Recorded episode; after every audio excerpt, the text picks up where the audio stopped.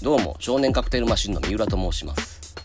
このポッドキャストは40代の中年男である私三浦が高校時代からの友人である山田氏と共にアニメやサブカルを中心とした話題を談話形式でお送りする番組です。第46回は引き続き機動戦士ガンダムジ・オリジン談義後編です。話題はいよいよ安彦義和という作家そのものへと至ります。それでは続きをどうぞ。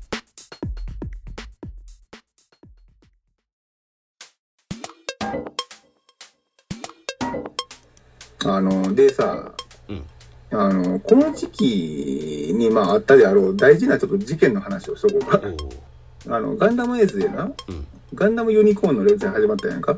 うん福井春俊の。うんで、小説の挿絵ってね、うん最初安井小義和が書いてたのよ。うんうん。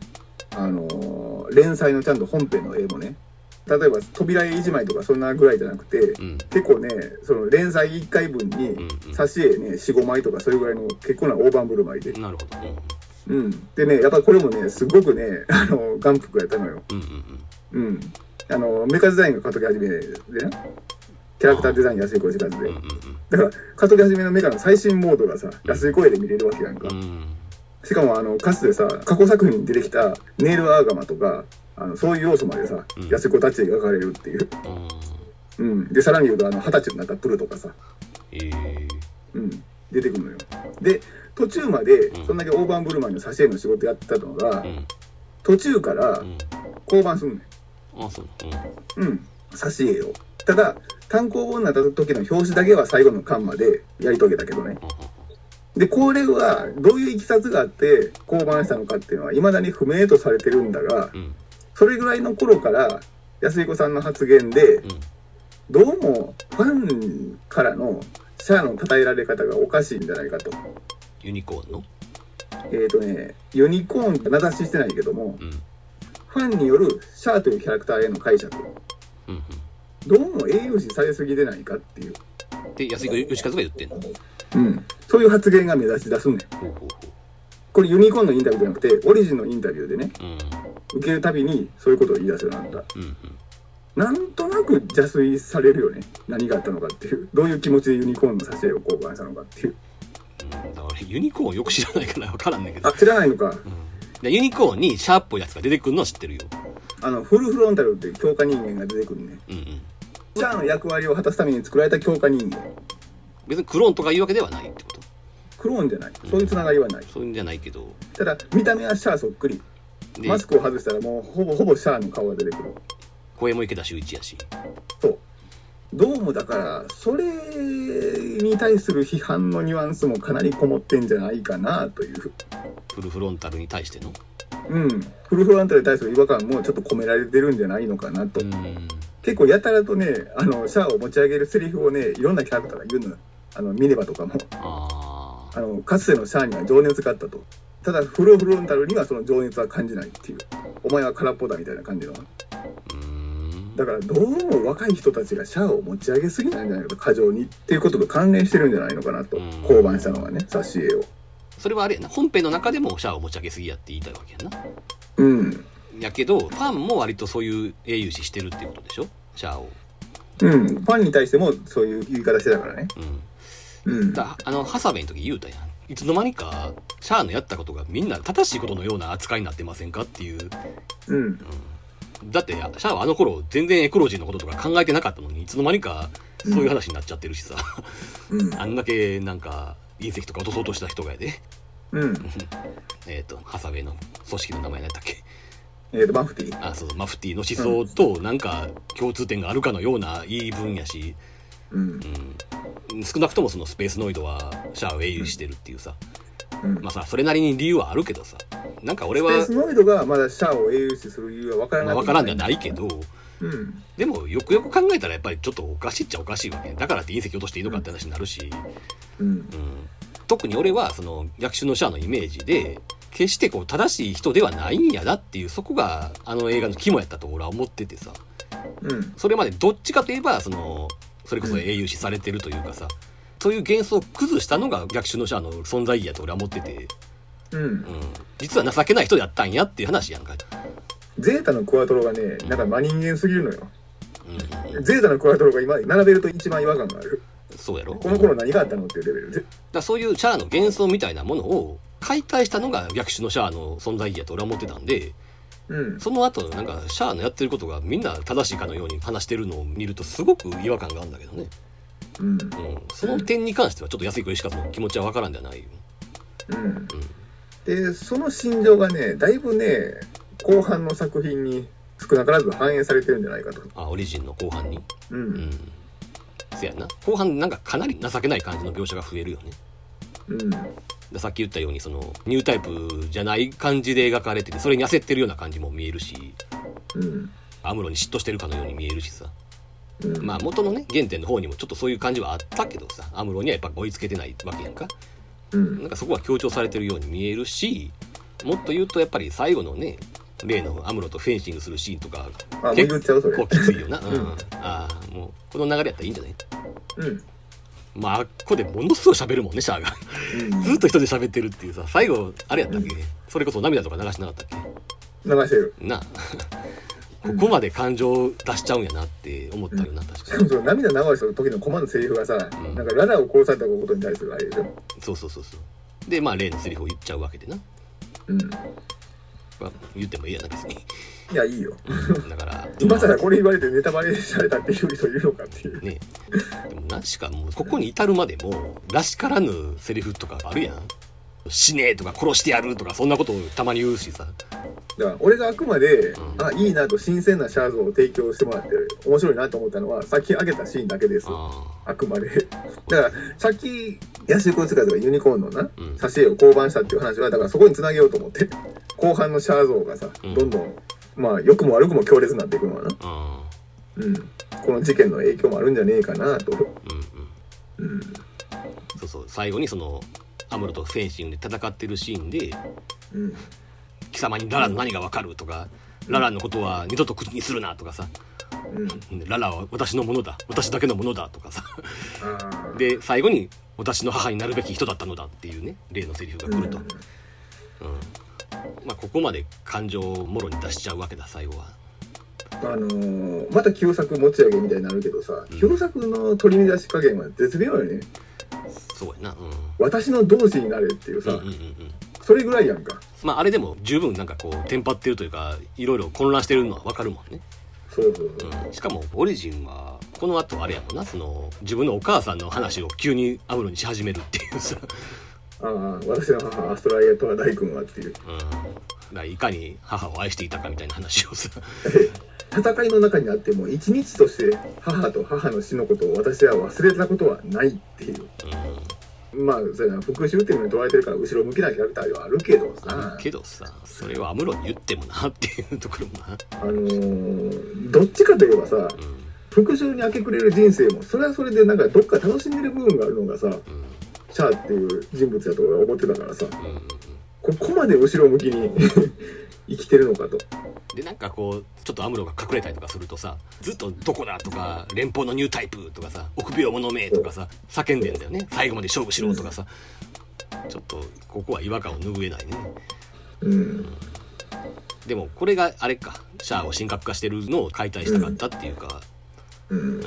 必要以上に無様に書いてるっていうのはあるんでしょうね、うんこれはでもさ、おそらくなんていうの？たまたま富野さんと安彦さんが同じ結論にたどり着いたっていうわけじゃないよね。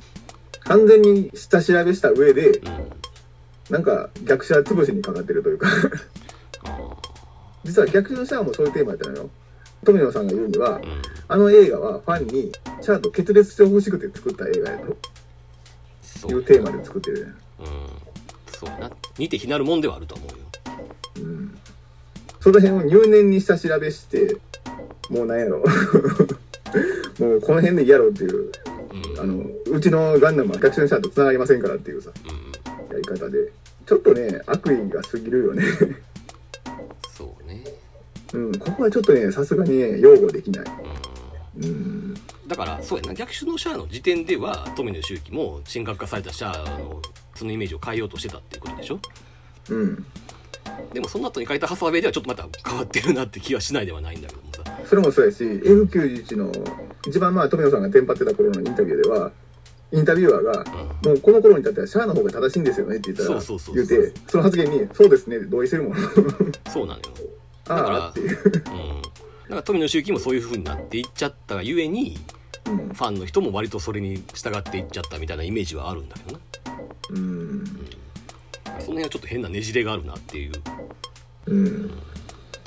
まあでもどっちみちあれだよな。この段階でその私の母になる人だったっていうセリフが出てくるのはどう考えたっておかしいというか、うん、うん。だってララが死んでから数時間後のシーンやろこれって。あそっか。アボーク製品に組み込まれてるからな。そうそうそう。あのエルメスと戦うのはそう。その段階でこの結論にシャアが至ってるっていうのはちょっとな。うんあとあれやなこの直前にそのセイラが決起するやんか、うん。うん。まあ、この辺の描写も結構辛いっちゃ辛いねんけど。あのあでもななんだろうな。俺は一つの なんやろうねあのギリギリありみたいな。あそう。なんかその捕虜にまずなるやんか。うん。で自分の正体をその時セイラがバラしてうん。その時のそのいわゆるジオンの兵士のリアクションとかが、まあ、さっきから言ってるのはやっぱりすごくコメディっぽい感じになっててさ。あそうやなここにも一人脳筋がおるな。しかもすごいこの脳筋の人の名前マッチョチョイっていうね。そうそうそうそう。そのままや でそれでまあなんだかんだみんながさセイラに従うわけやんか。うん。まあ全員ではないにしてもね。まあその展開自体もちょっとギガ化されてるなって思ったしでもね変えたくなる気持ちもわかんねえあそこのせいやさんって原作の方のね。うん。もうあの役割を果たしに行くためだけにほぼ無傷のコアブースター乗りしてるやんかそれ前言うたけど別にそれはさ燃料が切れたとか理由がつけれんじゃないの？だけどねなんかね物語のために動かされてるような印象をちょっと受けなくもない。そうかな。うん。こっちのこっちの方がよっぽど物語のために動いてる気がするけどね。いやだから結局どっちもどっちもなっちゃうねんけど しかもあれでしょその決起してうん。途中からその一緒についてきた人たちのことを全く描かなくなるでしょあそのララがそのララじゃねえやごめん。セイラがあうん。アムロとシャアが戦ってるのに気がついてからはほったらかしいやんその人たち。うん。あんだけ命かけてついてきてくれた人をほったらかしかいっていうさ 気持ちにもなっちゃって利用者だけみたいな思っちゃうね見えるやん。うん。なんか結局いらん話だったんっていう気がしちゃってさ。うん結局何もしてないしな。別にキシリアは逃げた後やったわけやしさ。うん。まあもちろん大筋をいじれないっていうのはあるやろうけどうん。結局何やったみたいな気持ちにはなったよね、うん。まあねちょっとセーラーを最後のに活躍させなあかんっていうのはあったんやろうけどさ。うん。まあでもあのセイラさんのノーマルス姿がちょっとエッチやから許すよ。あとあれちゃん捕まってる時のセイラーさんが縛られてるからそれがちょっといいとかそういうのもあるんじゃん。いいねいいね やっぱりというかね多分ね明らかにいやらしいと思って書いてるよね。まあな。あの一回さ完熟飛行みたいなするシーンあるやんか。途中の地上編で。うんうんうん。コアファイターの。はいはいはい。あそこでまだよりによってさ湖に不時着してさノーマルスーツが濡れるやんか。びしょ濡れなんねんか。いやらしいわ。湖の中に隠れてるシーンの話やんな。そうそうそうそうそう。な濡れる方がいいわけだここまでするっていう。いやでもこの材質って濡れても別に透けたりするのあれじゃないから。いやいや好きじゃなくて雫が滴ってるだけでいやらしいやんか。そうなんですか。うん。ちなみにあれやな22巻の表紙とかもうまんまその縛られてるセイラさんやね。そうやね、うん、これは来る人には来るんじゃないかなと思って見てたけど。あとこれガンダムエースの確か表紙にもなってなかったっけこの子ね。ああそうなんねうん、だから俺この頃さもう単行本を待ち構える段階に入ってたけどな、うん。本誌こうでなくて。うんうんうん早く単行本に行って。久しぶりに単行本を待ちわびる日に後半だいぶ義務的やったけどな単行本買うの。はうん。うんうまかった。じゃあやっぱあのシーンは必要ということやね。必要です。はい。そうか。じゃあ逆に言うとあれか。ちょっとテンションは落ちてたけども最後の最後でやってくれたぐらいの感じさすが安彦先生っていう。うん。いいのかこんなこんなので。いやーだからこの人のさあのー、なんていうの？全盛期の頃の安彦ヒロインは神がかってたなっていう話。うん。うん。だからクラッシャー上のアルフィーもいいしさ。ああそうやな。ジャイアントゴーグのねドリスがまたええんだ。そっちはあんまりよく知らないけど、うん。うん。ドリス子供やけどな。まあ、顔はなんとなくしてるよ、うん。ドリスはでもね昔俺コミックボンボンでさ設定画見た時に一目惚れたもん。あそう。なんて可愛いんだっていう。うーんでその可愛いと思う気持ちは今でも健在やしな、そうやな。いやうん。基本もしあのドリスがいいなって思う気持ちをうロリコンっていうことになるんやとしたら、んうん。ああもうドリスに関してはもうロリコンでいいかなっていうぐらいいやだからなそのエロ視点っていうよりはどっちかというと萌ええちょっと待ってエロって言い切るな。どっちかというと萌え視点やけどうん。俺も割と安彦ヒロインは好きやで。あの美男戦記のあの子も好きやったしな。えっとビラス天気はちゃんと見たことないから名前がもうすでに出てこないですけど。水谷優子が声やってたヒロインな。うん。ただあれなのね。あの人が演出するとものすごいぶりっ子演出なのよ。どうしたってさ。だからそれね今だから言うたアルフィンもドリスも喋るといつもの安い子ヒロインやねそうそうそうそう。うん。常に両手がこう口のあたりでこうなってるみたいな昔のあのキャインのポーズようん。もうあれが基本スタイルやし。うん。ちょっとビビるとあのポーズになるっていうな。だからなんかこう見るとちょっとんってなんねんけどただ一万円としてはやっぱり基本的には好きやで。うん。そのプラシア・ジョーのあのヒロインも好きやったし。それはねやっぱ大したもんやなと。だから萌え要素はちゃんとこの人あるなっていうのはあるからさ。あるあるあるある。でまあちゃんとあれやな。うん。エロ要素もあるというか。セイラさんは筆頭にまあ俺は。でもね基本がっかり乳首やからな。それしょっちゅう言うけどさ。いやだからそこはともかくこれそのノーマルスーツのラインとかそういうことやろ。そうそうそうエロいっていうよりちょっと色っぽいというかね。この人だってうん。男の体ですらちょっと色っぽく描くやんか。ああカクカクうん。いやこの人さやっぱり手塚治虫の影響なのか何なのか知らんけど女性的に描くやんか、男の体型とかもさ。うんまあ言うたら連邦のこのアウロラのこの制服だってそうやけどさ。うん。なんか白いタイツみたいなぴっちりしたズボン履かせたりするところも分かるようにさこう男性を中性的に描くみたいな癖があるやんか。うんうんで割とこうなんつうのか優雅な動き方したりとかさ 普通に歩くだけのシーンでもね。うん。うん。あの風と木の歌やったっけ？あそっかそっか。うん。うん。あの作者がもう安彦さんにって言ってうん。来たわけでしょ？そうやんな、うん、まあ今やなぜか 全く振り返られへんアニメではあるけども。ああというか俺そういうのの掲示板で見たことあるわ。うん、うんあのアリオンの太ももがいいって言ってる男の人。そうそうそうそう。なんかね男が妙に太ももとかを出すのよ。なんか客船美を主張するっていうかさ。うん。アムロとかだってそうやんやっぱ連邦の制服だってあんなにぴったりしてる理由ないわけやんか。ないないないない。下半身な。うん。なんかね足をエロく描こうみたいな男女問わずそういう思想が垣間見れるよな。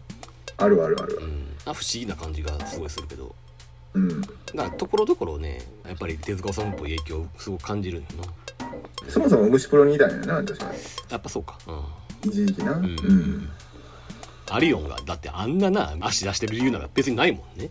うん。そうやな。だから当時の女性ファンみたいな人も多かったと思うんやけどうん。そういうところやっぱり燃えてたんじゃないかなっていう気もするしな。うんそれとななんかね謎の暴力性ってあるよね。ああるある。それはちょっと言おうと安思って。て彦作品に共通した。忘れてた。言おうと思ってて。うん。ちょっと幼児的な残虐性があるよね。あるあるあるうん。あのクラッシャー・ジョーのあのあれやろ？東秀夫のあのデザインした敵の親玉が飼ってたペットを粉々に打ち抜くシーンとかさ、そう。あそこまで念入りに殺す必要あるっていう。うん、あれなんかちょっとスピルバーグとかに近いものを感じるよな、ああそこ無邪気なだから子供のままの破壊衝動みたいな。そうそうそうそう。そこそんなに残虐にする必要あるっていうなさ。そう。であのジャイアントゴーグでもねあの戦士文明人のマノンさんっていう人がね主人公をやたらといたぶるシーンがあんねやんか。ああなんかね体感的にはね A パートずっといたぶってたんじゃないかと思うぐらい。多分ねあの45分やと思うね実際の時間は。うでもねそれぐらい上調やった。印象としては。うん。いやオリジン見ててもさうん。一巻のあのザクがファイドセブンに攻め込んでくるところでも連邦の兵隊とかがさなんか体バラバラにあったりするやん、あるあるある。そこまで別に目線でもええやん普通はさ。うん。やたらなんか手とか体がちぎれるみたいなシーンが多いっていうかさ。あの100歩譲って話の流れならまだ分からなくもない。ねうん。その連邦兵の話で言えばな。うん。ゴーグとかはな意味なく暴力性っていう感じがするんだよね。わかるよ。まあだからそれはなんか天才にありがちな幼児性みたいなことかもしれんけどねうん。そうやなアリオもそうやわ。あのレスピーナがあの無知で撃たれまくるシーンがあったな確か。ああなんかあったね。話上そこまで言うかなっていうぐらい、うん。うん、あの長かった記憶がねあれ友達と見てて気まずかったもん。うんそうね。だから特有のくどさがそこにも出るからさ。そうそうそうそう。長いんだまたどの暴力シーンも。そうそうそう。まあでもそれ言い出したらな暴力シーンに限らずくどいんだけどね。うん。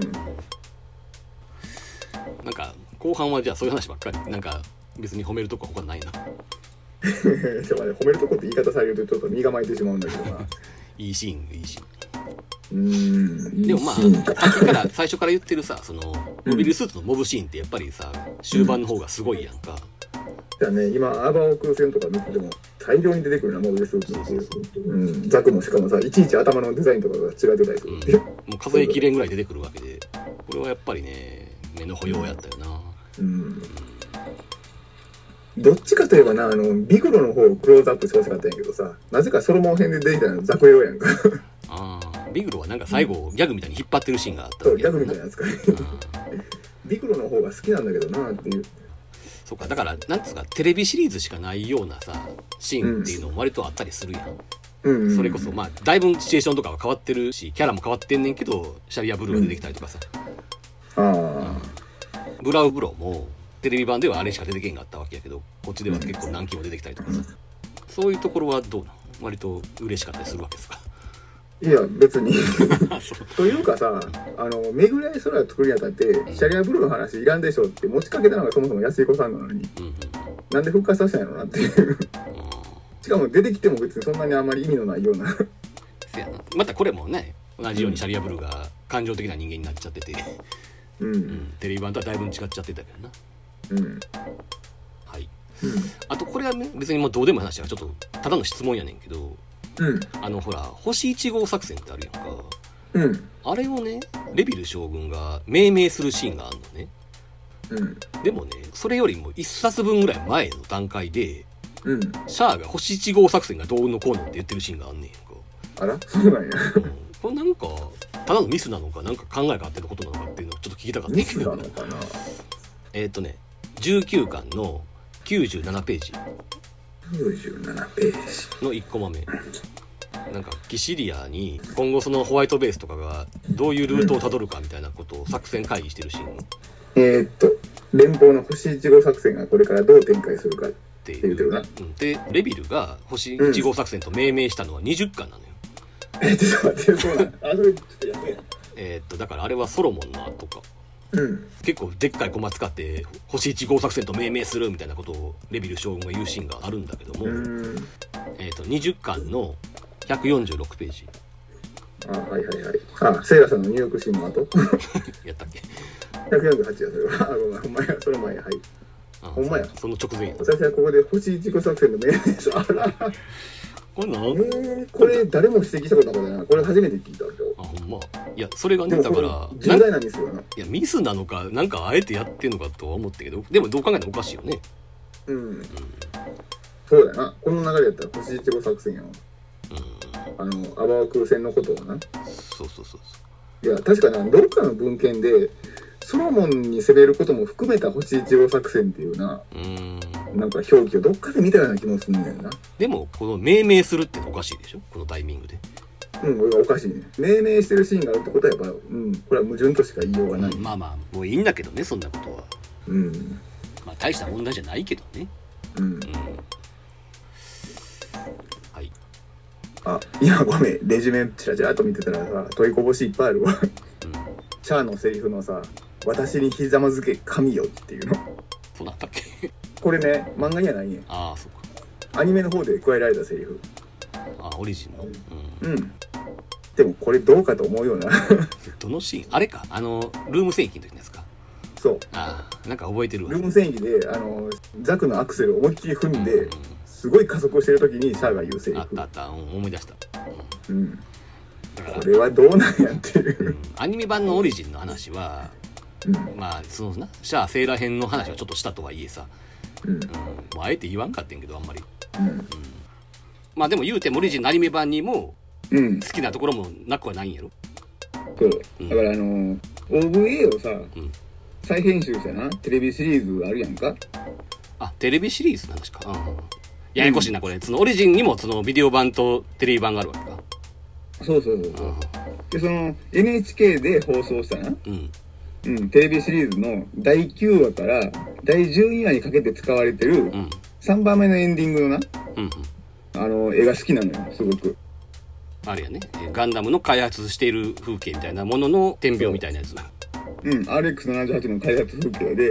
なんか記録写真みたいなやつそうそうそうそうそう。あの、最初のカットのこの PC モニターに映ってるのは、うん。あの、ミノスキーイオネス号型熱核反応炉っていう、そこからスタートするやつ。をなんかその研究者が見て相談してるみたいなシーンやね。PC のモニター見ながらね。そうん。まあだからその亡命したミノスキー博士が連邦軍にもたらした、はあはあはあ。あれちょっと待って。ちょ研究からだからスタートしてる。っと待って。ミノフスキー博士って死んだんちゃうかったっけ？でもおそらく、あの、言ってるはずですよ。あの、ミノスキー型核融合炉をうん。連邦軍も搭載して、あそう。だから亡命には失敗したんだけども、うん。おそらく研究データは届いてるんじゃないかと。あデータは来たと。データだけ亡命してきたとっていうことなのかなと。うんデータのやり取りはだって、あの、直接行かなくてもできるやろうしな。それはもちろん、うん、うん。はいまあやんで？そうそうそう。だから、エンディングのだから絵が好きっていう話な。うんうんうん。あの、モビルスーツってそのなんか、現実にないその架空の存在をさ、うんいかに現実的な風景に落とし込むかっていうことをやってるわけやんか。まあなうん。で、しかもさ、何がいいって、ここで描かれてる人物っていうのは、うんあの、安い子キャラと並べられるような、ああいう、なんて、アニメチックな感じではなくて、うん劇画上やんか？基本あれやな集合写真でしか顔は出てない感じちゃうかったっけ？えーとな、最初の、だから PC モニターでさ、いろいろ相談してるとこがあって、うん人物の横顔みたいなのが出て、で、そこからしてもう安い子タッチじゃないねん、すでにな。そうねうんうん。それがいいとそうそうそう。だから、それがだから現実の風景っぽくてさ、うんうん。で、あの、主人公であるアムロとは、まあ、この先おそらくこの研究者とかはうん、一面識もないだろうと。そらそうやなで、これがだからさ、かえってその宇宙世紀っていう世界のさ、豊かさを表現してるみたいで、うんすごく気に入ってるの。うんまあ、オリジンに限らずさ、うんあの、近年のガンダムの世界ってさ、うんあの有名な人物が、実はここでこんな場面に関わってましたみたいなさ、ちょっとやりすぎて、うんなんとなくあの世界観がさ、かえって狭く感じるっていう。わかる。要はうん。あの過去編に顕著やけどこのキャラとこのキャラは実はこういうつながりがありましたみたいなのがちょっと多すぎるよねうん。あとその始まる前にも事件が起こりすぎとかさそうそうそう。なんかうん面白くしようとしすぎて説得力を失っちゃってる感はなくはないよね、そう。だからあの、劉補正が、だから実はルーム戦記のここにいましたとかさ、そうそうそうそうあれ、この人パイロット候補生違ったっけっていう。現役のパイロットでなんか戦闘に参加しとるかなっていう。ああそうやんなうん。あとみんな知り合いやったりとかなうん。でもこの3番目のエンディングっていうのは、それこそテムレイも映ってなければ、あああの、あっていうのはその連邦軍の知ってるお偉いさんとかが視察とかにも来てないっていう。うんうん。この感じ方が俺すっごい好きなのよう。んうん。あ、だから久しぶりに、あ、ガンダムの世界って広いなっていうことを、あの、思わせてくれる感じの。これちなみにエンディングの演出とかやった人は分かってんの？えーとな、あの、複数クレジットでん、誰がどうこう担当したっていうのはちょっと分かりにくいんだけども、うんあの、過渡期はじめに寿司いっていう、確かエンドロールで名前が出てる。まあ、有名どころが揃ってるわけねそうそうそう。エンディングスタッフっていう感じでな、確かクレジットされてた。うんで、これがまたその偶発的な要素なんやけど、んこの最後のカットでさ、集合写真のところに、んあの、終わり NHK っていうのがあるやんか。あこれがまたいい味出してるんだ。ああの NHK の最後に絶対出てくるあのテロップっていうかねそうそうそう。これがあの、記録映像っぽさに拍車をかけてるっていう。う んこれすごい好きなの。ドキュメント番組の最後みたいになってるってことそうそうそうそう。あの、プロジェクト X 的な。そうそうそうあの例の NHK が一文字ずつ卵の形みたいに入ってるあれなそうそうそうそう。このあの、終わり NHK っていうのがいい仕事してるなっていうのは、あの、ナディアのおまけ劇場以来の、え？ああそっかそっかまああれはでも逆にパロディーやけどね本当に放送まあパロディしたんちゃうからやんねんけどな。うんじゃあここの NHK ってことを最大限利用してるやんか。だから NHK のこの終わりのマークっていうのをうん。パロディーとして使ってるのは最近よう見るやんうんうんうん。それやけどこっちは本物やもんねそうそうそうそっていうことやなう。うん。うん。えー、っとなんか他に残したことあります？あのね、これ、あ、でもこれ大事かな。えーとね、そのさっきのユニコーンの挿絵交番の時にね、一緒にしておきたかった話ではあんねんけど、うんなんかね、妙な仮想敵をね、想定してね、そういう人とね、戦い出してる感じがね、一時期から感じられてね、そこもちょっと違和感があったの。安井子義和が何かを仮想的にしてるってこと？そう。具体例を挙げると、うんうんあの、昔のね、ガンダムの時に、うん自分はな、コロニー落としの絵は、北アメリカを想定してたと。落ちる場所を。うんところが、うん後付けの連中がオーストラリアに仕上がった絵で、結構これ一服らしいね。で、オーストラリアみたいな田舎に落ちても、そんなにね、地球規模の壊滅的な状況なんだな。うん起きひんやろうと。だから自分はオリジンで、ものすごくその、なんていうの、後発の被害で未曾有の危機に陥ったってことにしたっていうふうにインタビューで答えててんけども、うんいや、でもそれは、あなたが仮想敵と思ってる連中もやってるよと。せやん多分だからガンダムセンチュリーのことを言いたいんやろうけども、うんうんガンダムセンチュリーの人たちがどれだけ事細かに、そのオーストラリアに落ちたコロニーの被害っていうのを設定したかっていうことは、スコーンと抜け落ちてんねんね。うんうん。でも結果的に同じことはしてるってことやねそうそうそう。あの例のあれやろ？地球の自転が早まったとかそういう話やろ？そう。だから仮想敵を想定するのはいいんだけども、うんそこに対する理解がちょっと浅いっていう。うんこれさっきのシャアの問題にも関わってくるんじゃねえかなと。あんまりそのシャアを崇める人たちの理解がうんきちんとね、されてるような気もあんまりしなかったのよね。一連の発言とかを聞いてた時でも。うん。問題提起はわかるんだけどもでも果たしてきちんと理解できてるんだろうかっていう。うんだからそこはやっぱあれじゃない？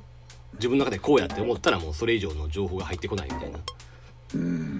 で、一時からね、なんかね、発言だけ聞いてるとね、なんかこの人ヤンデレっぽいと思う時があってさ。あ もうあの時の自分と富野さんとの間に築いた蜜月みたいなのの間にバッて入るなみたいな。あ そのブリティッシュ作戦の一連の云々を後付けというのはなんかそういうちょっとねあれを感じるのよね。うん。それは確かに感じなくはないな。うんでしかもなんか富野さんの方しか見てないのよね。もともとだからオリジン始める時にかなり大柄さんのことも尊重してたと思うけどうん。一時からなんか大柄さんのことをあまり発言しなくなったような思うしな。大柄さんのメカデザイン使わなくなったっていうのもさあるしやな。えでも終盤に出てきたあのジムは大柄さんのデザインなの？だからジムぐらいやね後半になってもな。ジムとあれやな。確かホワイトベース型のペガサス級っていうの？うん。の戦艦のデザインをちょっとしてもらったみたいな、そうそうそう。うん。それぐらいやったっけ？うんだからやっぱりこの人にとってガンダムはファーストやしテレビ版のガンダムやってた時以上の情報はもういらないみたいなことなのかな。うん。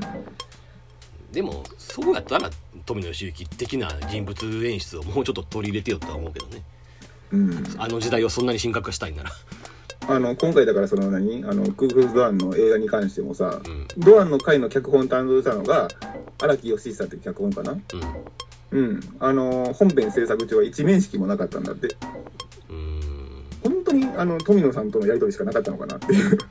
でもアニメーターと脚本家はまあそもそもそんなに合わへんもんではあるんじゃないのかい。そうなのかね。監督はそらまあ合うやろうけどまあ言うたってさいくらまあ創作家やとはいえさ脚本家にはあったりはしないでしょ。うん。でもなんかあの多分おそらくあの理解じゃ星山さんの手柄まで富野さんの手柄だと思ってるやろうねっていう部分もあると思う。うーんきっと。うおそらくククルス・ドアンに必要だったのは星山さん要素なんじゃないかと。もしだから星山さんがご存命やったらねうん。脚本にね参加したら多分子供たちももっと魅力的に書けたんじゃないだろうかと。っいやーどうかなていうふうに言うともともとの脚本家に失礼か。このあの荒木義久っていうね脚本家の担当会ってねちょっとね俺見ててアムロのキャラクターの解釈違いかなと思うことがさうん。ちょいちょいあってな。イセリナ恋の後とかさ。あククルス・ドアンの島でオデッサの激戦。なんかね妙にアムロがアグレッシブなのよね。ーオデッサの激戦ってどんな話だったっけ？あのスパイに説教する会。どのスパイやあのエルガン。レベル将軍の横におった人やすぐそばにおった人。ーはいはいはい。うんわかりますか？って。あなたのような人がいたからっていう。で内容は言うてることは全く一緒でうん。あれのターゲットがジュダ君の方になってるやんか？オリジンの方では。あの横におったあの副官の方な。うんうんであっちにターゲットを据えてるのはねいい改変やと思うねなかなか。うん。しかも因縁も作ってるしな。ホワイトベースのあのブリッジで説教されたりで。うん。これはね了解変やと思うよすごく。うんうんあそこはねちゃんとねアムロの怒りが伝わってくる感じが出てた。うんうんまあ確かにね。うん。うんはい。えー、っと。ああさっきのあの話しようやじゃあ。なんか成長してないっていう話。ああ。だからドアンの映画版で結局最後に至るまで成長したキャラクター一人もいないって話をしたやんか。うんうん。うん。なんか他人に影響されてとかさなんかそういう描写ってほとんどないよね。そうか。自己完結してるっていうかうん、人生観とかさ他人に対する見方とか人物評が最初から最後までほぼ動かない。だからククルス・ドアンの映画版で言えば、うん。うんマルコスっておるやんか？あの年長者な？少年の中の、はいはいはい。あれが後半アモロを認めるけども、うんなんかあの人格的な面を評価したというよりは、うん。お前強いなっていうあのなんかジムシーみたいな理由で。ドラゴンボールみたいな 認めたやろ、うん、あれは断じて成長なんかじゃないしな あーうんそうねうん。でオリジンのアムロもなんかね後半になってもなんか割としょうもない理由でフラウボーと喧嘩したりするやんか、ああしてたな。うん、あのソロモン編のさうんうん前あたり。まだ100歩ずっていがみ合うのは構わへんけど理由がしょうもないね。うん。まあなんか小競り合いみたいなのが好きやもんねこの人。しょっちゅうそういうシーンがあった気がする、いやここに至ってまだこんな理由で喧嘩すんのって アムロってなんかあのガンダムを僕が一番うまく使えるんだの意識からあんまり抜け出てないっていう、うんうんうん。うん。そうか。その話からちょっとうん。俺の論考に強引に持っていっていい？あいいよ。あのねうん。つまりさこの人ってささっきも言ったけど、絵がねうん。例えばこう書くべきところと書かないところとかがはっきりしてて頭の中でもうすでにはっきりしてるから、線も迷いなくバーッと速いスピードで書けるって話をしたやん。うんこれって要するにさもう完成してるってことなんだよね。絵描きとしてというかさ、うん。これ同じことはさキャラにも言えるんじゃないかと思ってて要するにこの人ねもう最初から天才なんで伸びしろみたいなものがないわけよ、あのー本人の作家性とキャラの人物像がそういう意味で変に一致してるよね。そうなのよ。これね。うんうんうん。でなんつうのかな。これって完成度が高すぎるがゆえに流しちゃうのよこの漫画って割とうん。あのークオリティがものすごい高いね。高いねんけども、うん。そこで安定してるがゆえに驚きがないっていうかさまあ驚きってその絵のうまさとかかっこいいなこのガンダムとかそういう驚きは確かにあんだけどもうん。でもある意味それがもう当たり前になっちゃってるから、うん。うん、なんかこうね実はあまり引っかかりがないというかその、うん。流して読めるわけよね。うん。必ずしもそれが悪いとは言ってるんじゃないよ。もちろん、うん。うん、なんつうのかな俺よく漫画に思うことやねんけどうん。下手でも自分の殻を破ろうとしながら描いてる人の漫画ってやっぱりね印象にすっげえ残んのよ。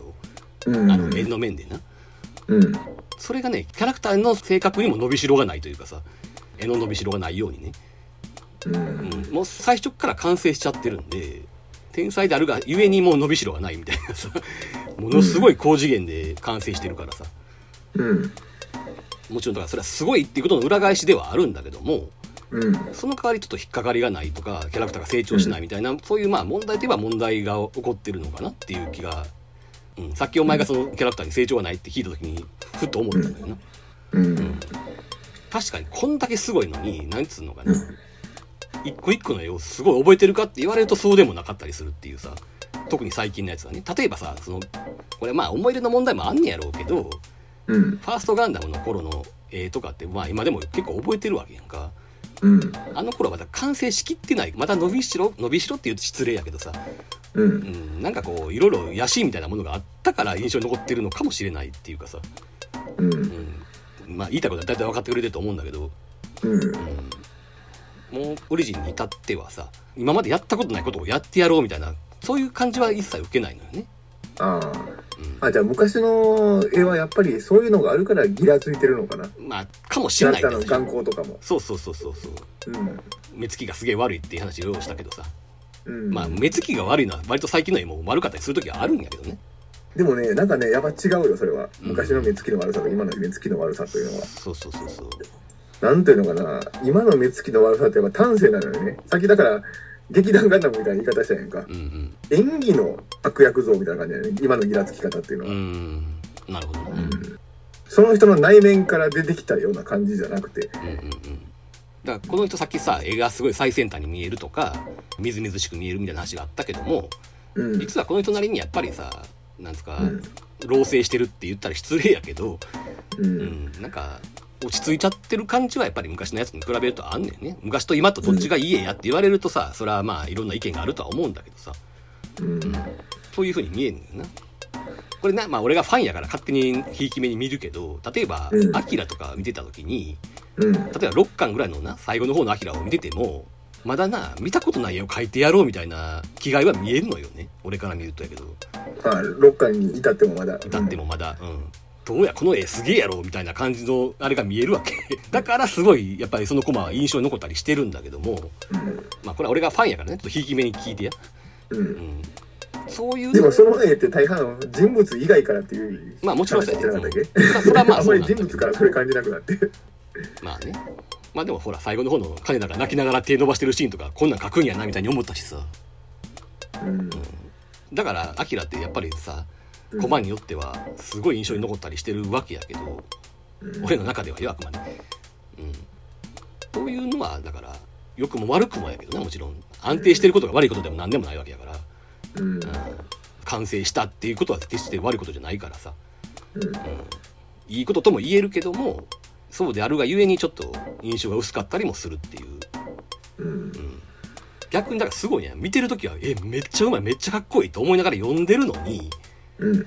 後で振り返った時にパッとその絵が出てこないみたいなさ、うん、だからもう一回見返すとやっぱりあやっぱすげえわって思うんやけど、うんう。ん、読んだ後は結構スパッと記憶がなくなるっていうかねうん。すごかったことだけはもちろん覚えてるけど絵自体はさほど覚えてなかったりすることが多いっていうねなんかねやっぱりね自分の殻を破ろうとしてるものの方がやっぱりどうしても印象に残るっていうのはあんのよな、うんうん。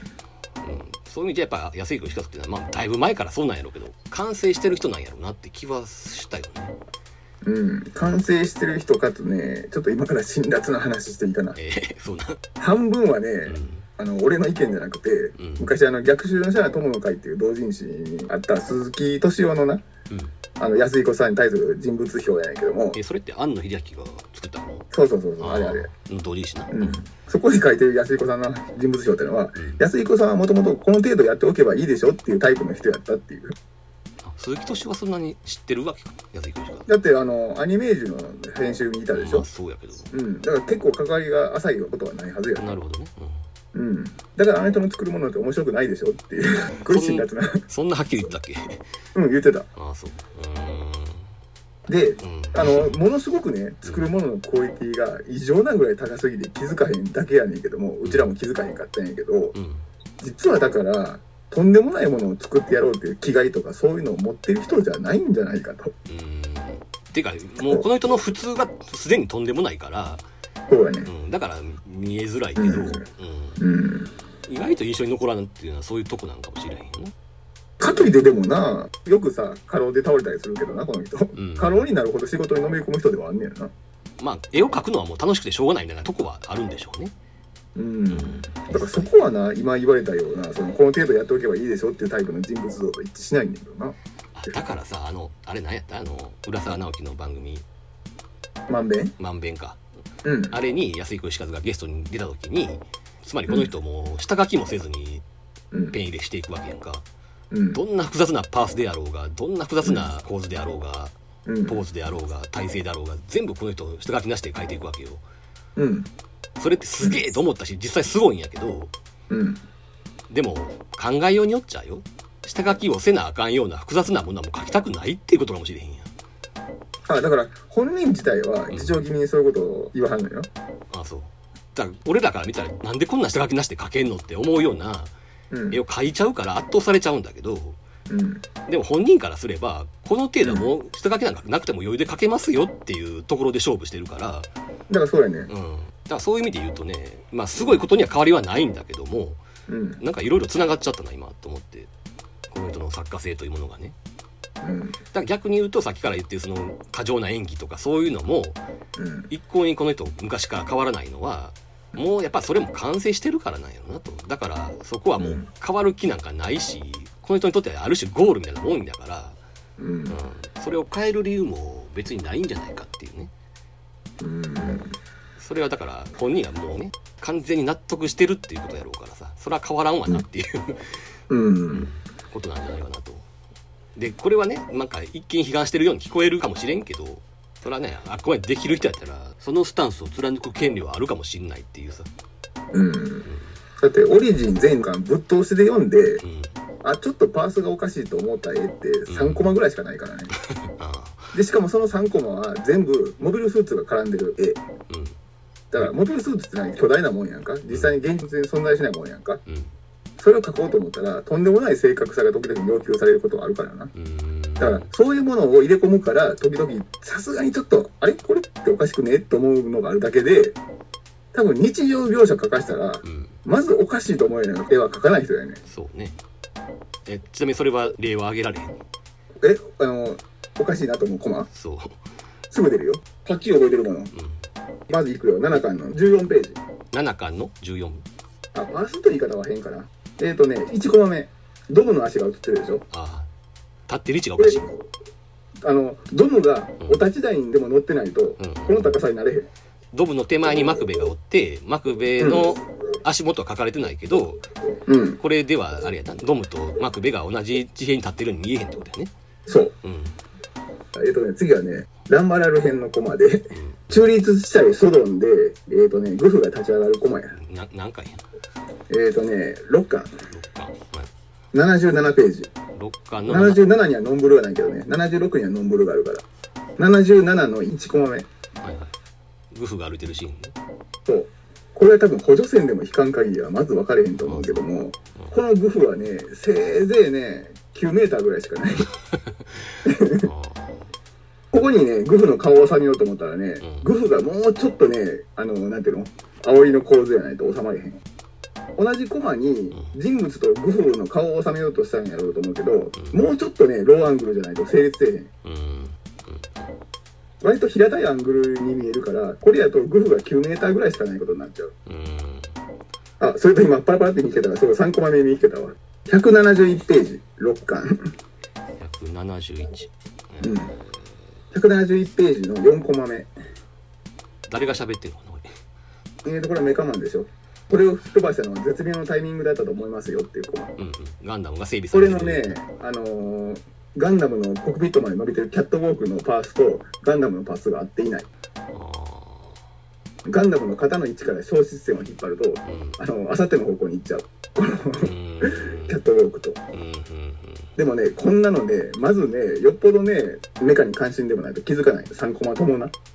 今さこの話を聞いて2つ思ったことがあってはい。1個はやっぱりねさっき言ったように俺はねこの人の絵のうまさはある程度もう慣れてきてるから、こういうのは流しちゃうのよねうん。だか、らその多少パースが狂ってようが気にはならへんかったりするわけよ、無意識にさ、うんあんまりちゃんと見なくなっちゃってるっていうかさうん。あすごいなってなんとなく思いながら読み流しちゃってるっていうかねうん。だからそういう意味で言うとやっぱりお前とかやっぱりガンオタの人はそういうとこまでがっちり読んでんだなっていうさそのそういう意味の関心は確かにあるしうん。でもう一個思ったのはやっぱりね安彦義和はそこにそこまでこだわってる人じゃないんじゃないかなって気もするっていううんパースとかそういうことに関してねそのさっきから言ってるように漫画とかアニメとかってまあ言うたらうんこういういい加減なもんでしょみたいな思想がどっかにある人やと思うからうん。本人の言葉を借りればやでうん。だからまあそこまでのこだわりはないのかもしれんっていうかねなんかあの、気づいていながらやり直ししなかっただけかもしれんしな。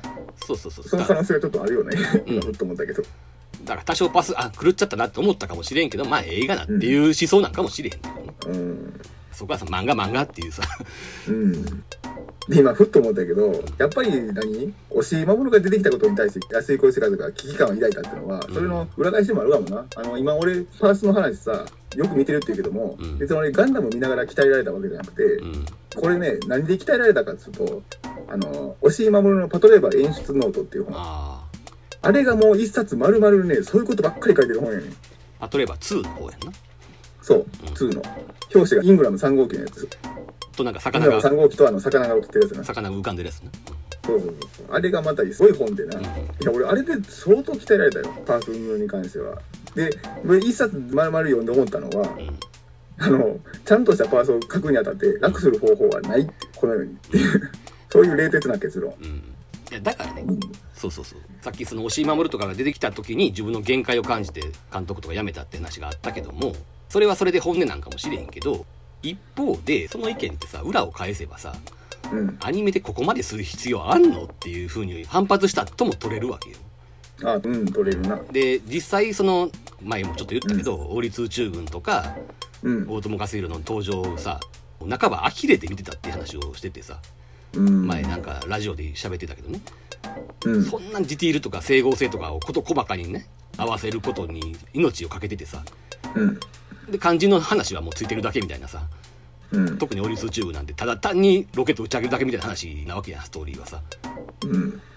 だけどその氷の一個一個の破片みたいなものを書くことには命かけてるとかさそういうところにリソースを割いてるっていうことに関してうん。やっぱり呆れたとあまりいいニュアンスで言ってなかったよねうん。これ俺は叶わないからやめようと思ったって意味じゃなくてうん。こんなバカバカしい世界に入れるかぐらいの感覚やったと思うんだよねああ、もうなんか一安否ぐらいのな、そういう感覚だよね。そうそうそうもっとこだわるとこあるやろみたいなさうん。なんかそういうニュアンスもあんた素直にねさっきの押井守のそのやつとかはすごいと思ったのも本音やとは思うけどうん。実際ビューティフルドリーマーとか当時めっちゃベタ褒めしてたからね、うん。でもなんだろう。やっぱりうん。そこにはついていけんとかそこにこだわるのは俺の美学じゃないっていう風な解釈もあったと思う。なだからそういうものが台頭してきて居心地が悪くなるっていう感覚っていうのがな、うんうんうん。おそらくあったんだろうなと。そうそうそう。うん、まあ言いたいことは分かんだよね。そこになんかこだわってて大事なもん見失ってませんかって言いたいわけやきっとね。あのーどっちが間違ってるって話でもないもんな。うん。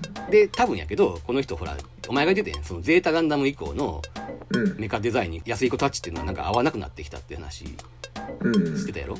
つまりゼータ以降ってそういう工業的なデザインになっていくからだんだんうん無機質になっていくやんか、うん。だからこの人のそのなんかある種ヒューマンなノリのさキャラ的なニュアンスが残ってるメカ描写が合わなくなってきたとうん。だからあの人がゼータガンダムのメカを描いてもいまいちしっくりこないっていうさうん。ことはあると思うんだけど、工業的なデザインになっていくとやっぱそういう整合性とかそういうことも求められていくしうん。なんでこのパーツがついてんのとかそういうことにもこだわり出してくるわけやんか、うん。うん、そういうとこに嘘がつけなくなってきてもうそういう世界に馴染めなかったよなこの人はって思うわけよ、うん。うん、別にこれ悪口で言ってんじゃなくてな安井小石和の気持ちもすごくよくわかんだけどうん。それはまあもちろんいい面でもあるわけやからさ、うん。うん、否定する気は全然ないんだけどねうん。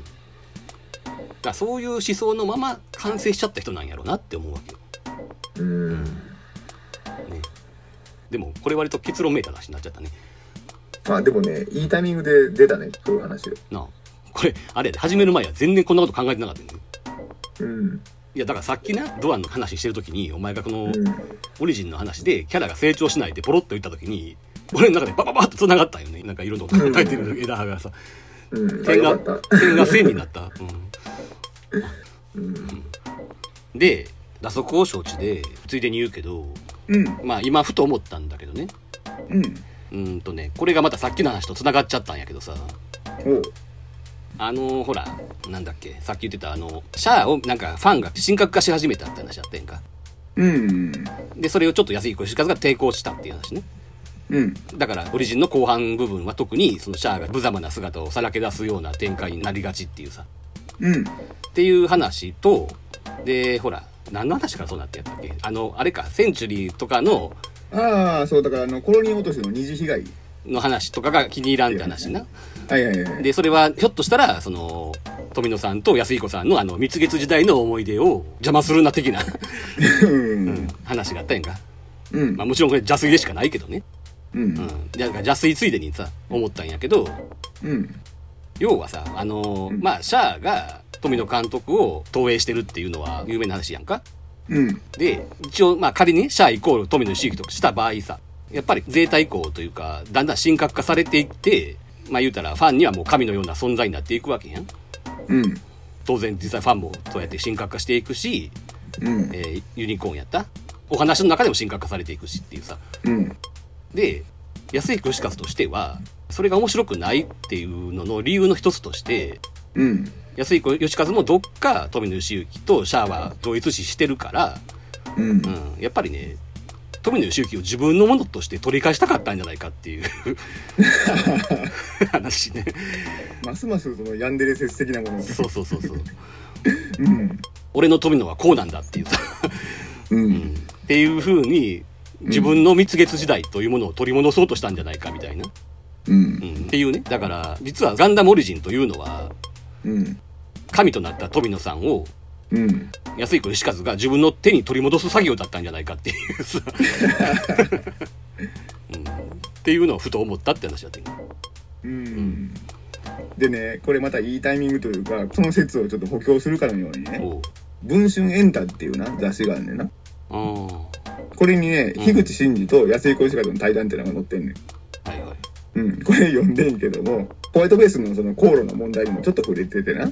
当時は、まだ神様になる前の富野さんっていう言い方をしてんねんうよ。ん。もう、ドンピシャやっていう。ちょっと裏付けられちゃった。そうそうそうそうまだ神様になる前の富野さんをうん寄ってたかって、うんみんなで至らない部分を補強してたと。はいはいはい。で、その行き当たりばったりでやってる感じっていうのが、あの、ホワイトベースの航路に出てるんじゃないかなと。っうん。ていうお話があってね。うんうんうん。そ の表現が強烈でさ。ああ。うん。いや、だから、ラストのアバオアクーのシーンな、例のそのフェンシングのシーン見てると、やっぱりね、ちょっとやりすぎやろ、どう考えてもって思うレベルで、シャアが無様な姿をさらけ出してるし、うん。で、挙句はさっき言ったように、あの、ララ、私の母になるかもしれない女性だったっていう、お前が言うところのその逆者潰しみたいなセリフがあるわけでしょ？うん。うん。つまり、あなたは本来こういう人間でしょって言いたかったのかもしれないし、うん。で、こういう人間だから俺はあなたを愛していたんだよっていうさ、いや、その変な意味じゃないで、だから、うん。うん。まあ、それぐらい純粋な思いが当時あってさ、うん。その美しい思い出を取り戻したかったというかさ、自分のものにしたかったというかね、うん。っていう思いが込められてるのかもしんないなって、もうあくまで邪推よ。うん。でも、そういうことふと思ったんやな。うん。いや、だからそう考えると、うん。今言ったな、その富野安彦の関係性とかも含めて、やっぱり、オリジンはそういう意味でな、見るべきところも多いと思うし、う。うんん。まあ、絵がうまいのは当たり前としてさ、そういう完成形としてのオリジンっていうさ、意味でやっぱり、それはもちろん肌が合わん部分も少なくはないんだけども、うん。うん、でもね、やっぱりその凄みっていうのも十分にここに記録されているので、うん。うん、やっぱそういう意味でやっぱり偉大な作家であると思うよ。うん。うん。だから、愛蔵版を買うかどうかはちょっと検討しますっていう感じの。うん。まあでも単純にあるよ。愛蔵版でカラー原稿見たいっていう。いや、でもその動機で十分じゃない？うん。ただまあ、一冊売ることの値段でビビると思うけど、そうなんだよな結構。するわ、あれ。うん。だって、あの、紙もええ紙使ってるもん。ああ、そっかそっか。ツルツルの紙使ってるから。あうん。ーえ、ちなみにあれやな、その、元々のコミックの、うん。その、で24巻のやつと、うん。愛蔵版の2種類しか出てない。うん。出版物としてその2種類かな。うん。で、今、コミックウォーカーという角川のサイトでう、ん編集サイトであのフルカラーにしたやつっていうのが、え？あ、モノクロの普通にカラー原稿じゃないやつもカラーになってるってこと？そう。ああ、あの、ドラゴンボールパターンか。あ、ドラゴンボールか。あ、俺今一瞬何浮かべたから俺トラブルよ。え、トラブル？うんあの、ジャンプでやってたあの、エッチな漫画。いやそあーあー、あれか。はいあれもフルカラーで。とか、エッチな漫画はフルカラーで入るのかなあの、オレンジロードもフルカラーあるしな。あ、そうやったっけ？オレンジロードないって言ってなかったっあれ？言わんかったっけこれ？けえ、知らん。オレンジロードフルカラーやねんで。あれ？お前だってカラーが見たいからジャンプ買ってるって言ってたよ。あ、違う、その話じゃないねん。それはだから、カラーページが見たいって話やろ？うん。そうじゃなくて、後から編集サイトで色をつけたバージョン。ああ、だからモノクロのページを色つけたバージョンってことね。そう。え、じゃあそのバージョンでも、その元々のカラー原稿はどうなってんの？じゃあ。付け直してる。付け直してんねだから違うねん。や。ええそこはそのままでいいやんな。と思うやろ？ところが付け直してんのよ。あ、そう、意味がわからんな。いや、改造とか問題とかかな。ひょっ。としたら。うんそれか残ってないかっていう可能性もある。うんオレンジロードはあのジャンプで冷遇されてるからな。あ、そうか。原稿がない。そうで、それまた許せんのがな、うん。鮎川の下着がな、全部ピンク色やねん。あこれおかしいやろ？そこでも色つけた人のセンスが出るよな。時々白あんねやんか。でもレアやねん。白がレアになってる。何色やったら正解なの？それ。いや、ほぼ白やろ。そうでな、あの、ガキンチョにな、スカートめくられる回があってん、その時にガキンチョのセリフでうん、このお姉ちゃんピンクのパンティーだでっていうセリフがあんねん。多分そっから着想したんちゃう鮎川はピンクの下着を履いてる。でも、一応そういうセリフがある以上、ピンクは間違いじゃないってことやな。いその回は許そう。や、ちょ、それはお前の主観でしかないやろ、別に。でもね、これね、あの、掲示板でかなりがっかり意見が散見された。いや、だからそれは、読んでる人がたまたま白いのが好きな人が多いだけの話であって、実は違うかったっていうことじゃないの。いや待って待って。あのな鮎川みたいななああいうのがな黒とかじゃなくてな白入ってんのがええんやんか。だからそれがお前の主観やって言ってるわけやんか。じゃあこれでいや待って。実は結構そのまんまやったりするファンの相違やでだからファンの思い込みであって。あの相違って言葉は絶対使っちゃいけないけど。もうあえて言うわここでは。ファンの相違の願望やんかそれは。うんでその上で13巻のそのめくられる回だけピンクなのは許そう。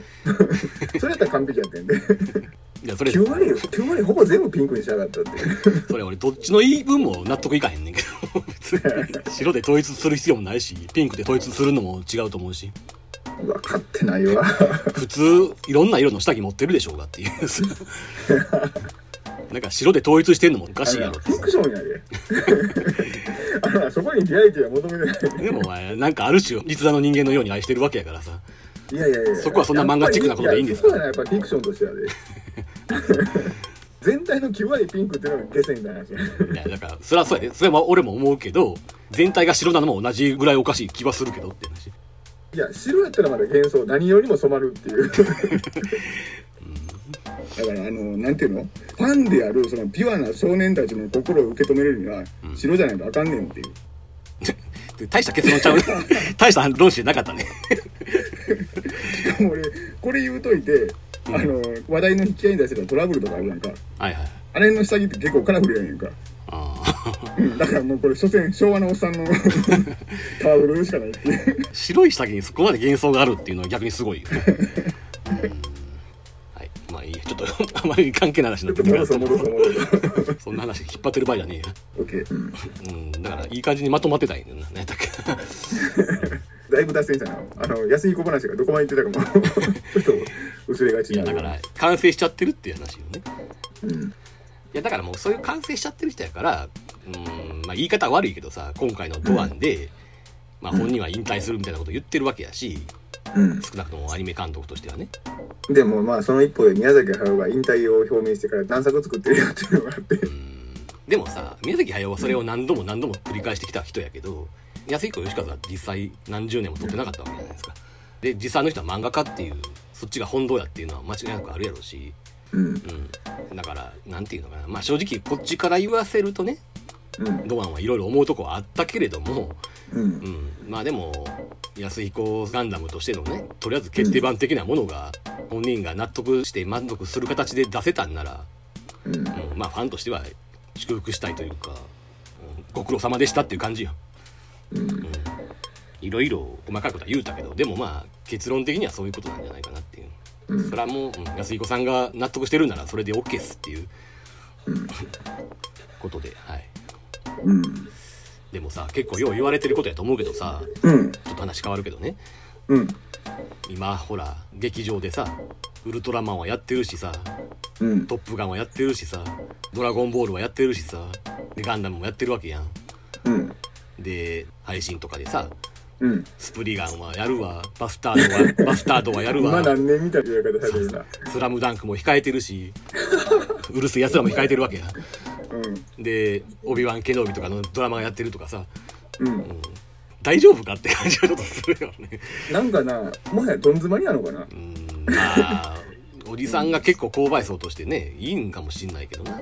いろんな意味でな。若い子若い子が ちょっとあまりに反映されてなさすぎじゃない？そうそうそう。まあだからねちょっとふと思ったのがさ今から例えばその30年後40年後とかにさうん「鬼滅の刃」とかやってるんだろうかみたいなさあのエピソードゼロみたいなやつとかさ話と話の間の話を映画化しましたみたいなことをさなんだリメイクしてんじゃん？リメイクとかさそうそうそうそう、全部終わっていった。うん、そういうことがやっぱ起こってるんかなとかふと思ったりとかしてんけどね。うん「鬼滅の刃」リメイクしたりあと「呪術廻戦」とか「スパイファミリー」とかね。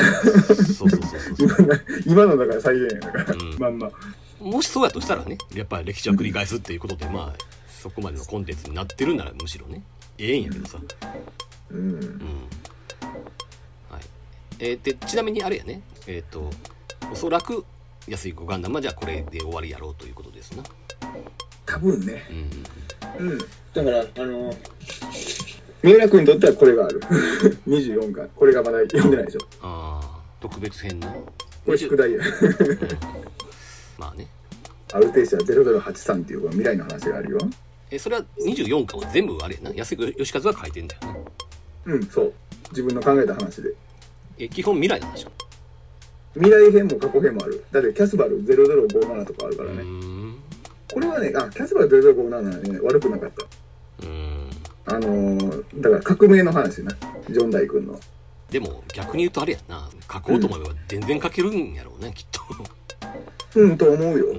そのさっき言ったように、その無理して書いてないだけに、逆に量産しようと思ったら何もでもできんやろな。うん。うん。恐るべき人やな。これ、なんやだろう、今回、あの、この収録終わっても読み直そうかな。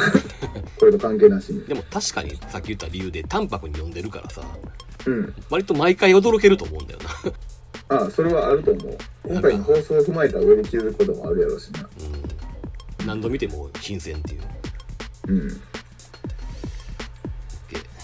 だからまあ、オリジンはね、いつかまあ語ろうとは思ってたんで、うん。うん。あのーククルス・ドアンを契機に語ったわけやけど、うん。なかなか興味深い話になったんではないかとうん。思うんで、いいですか？じゃあ、今回これで締めようと思います。はい。はい。ということで、えーお相手は少年カクテルマシンの三浦と、えー山田でした。ということで、えーさよなら。さよなら。